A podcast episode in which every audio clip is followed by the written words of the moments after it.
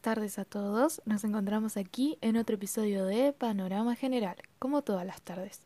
Y desde ya espero que se encuentren muy muy bien.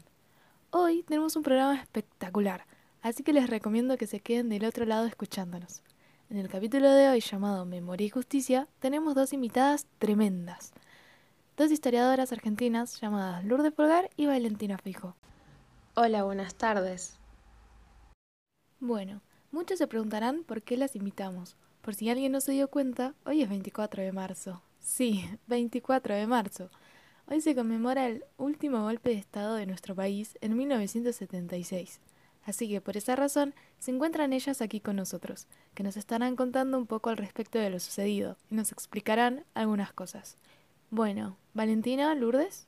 Comenzaremos antes que nada de parte de ambas brindando nuestro respeto a aquellos familiares de desaparecidos en la dictadura. Además, pidiendo por favor que reflexionen al respecto, ya que fue un hecho muy traumático para muchas personas, sobre todo porque las toca de lleno, ya que pertenece a nuestra historia reciente.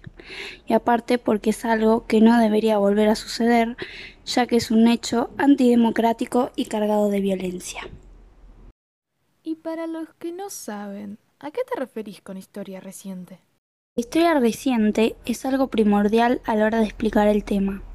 Esta comenzó a estudiarse por la demanda de explicaciones por parte de la sociedad, reparación y justicia, como por ejemplo lo que ocurre con las manifestaciones realizadas por las abuelas de Plaza de Mayo hoy en día.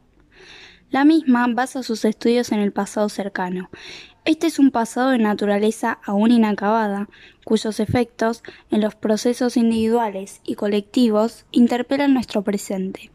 Además, este pasado está alimentado de vivencias y recuerdos personales, rememorados en primera persona, y este se proyecta de modo intenso en la creación de identidades tanto individuales como colectivas.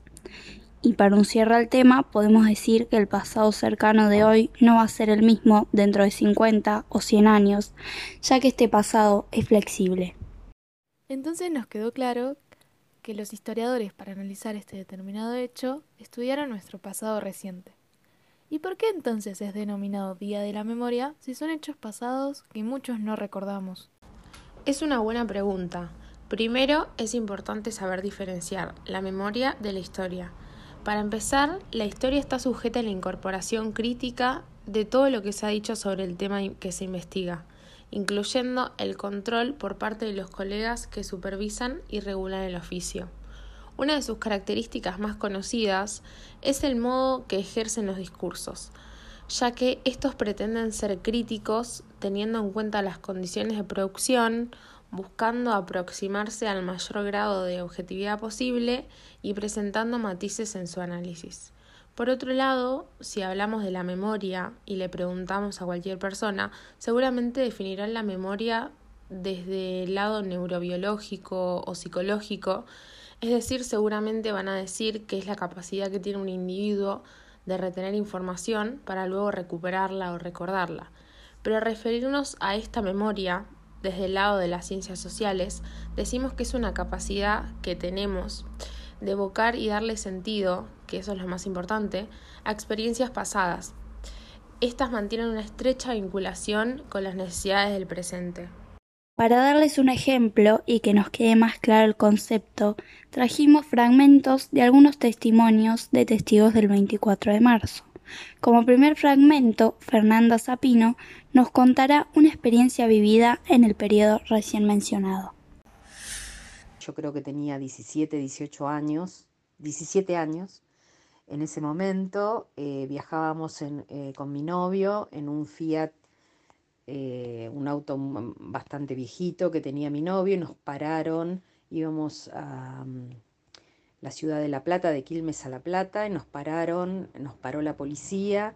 El papá de mi novio tenía un cargo público y era abogado, y le había dicho que cuando nos parara la policía nos hicieron bajar eh, del auto, nos revisaron a ver si teníamos armas o si llevábamos algo, revisaron todo el auto, eh, nos tuvimos que abrir de piernas y de, y de brazos para que nos nos revisaran, nos palparan, digamos, y mi novio, cuando le pidieron el documento de identidad, eh, le puso bastante dinero al policía y no sé si fue eso o, o que no encontraron nada, nos dejaron ir, imagínense el susto que teníamos. Es muy fuerte lo que escuchamos. Qué bueno que pudimos escuchar su experiencia y poder encontrarnos más cercanos a este hecho. Disculpen mi ignorancia, pero ¿cómo un audio puede ser memoria? Es solo una vivencia personal lo que ella nos cuenta. Es muy cierto lo que decís, es una experiencia personal, pero también es considerada memoria, ya que la memoria está dividida, por un lado la memoria colectiva y por otro lado la memoria individual. La memoria colectiva es la reconstrucción del pasado vivido por una sociedad, mientras que la memoria individual está compuesta por experiencias que normalmente son de cada individuo. Ahora vamos a escuchar otro audio y vamos a poder observar lo que acabo de decir. Ella es Eugenia Bilbao y nos relatará su testimonio. Eh, bueno, mi nombre es Eugenia Bilbao.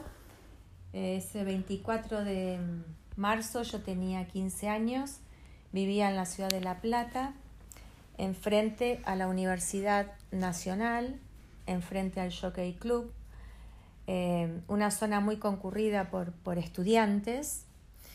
Eh, todos los días iba caminando al colegio, caminaba como 15 cuadras más o menos, y mm, no hubo mucha variación ese 24, hubo muchas, eh, mucho movimiento en la calle, hubo, hubo escuela y después a la noche por la televisión nos enteramos eh, de un gobierno de facto eh, por una junta militar em, y bueno, en ese momento no nos dábamos cuenta de, de que se suspendía todo el sistema de división de poderes, ¿no es cierto? En ese momento eh, la vida empieza mm, a cambiar, si, seguía yendo al colegio, seguía yendo caminando, pero cada tanto, por ejemplo, había tiroteos en la calle, entonces, bueno, era cuerpo a tierra,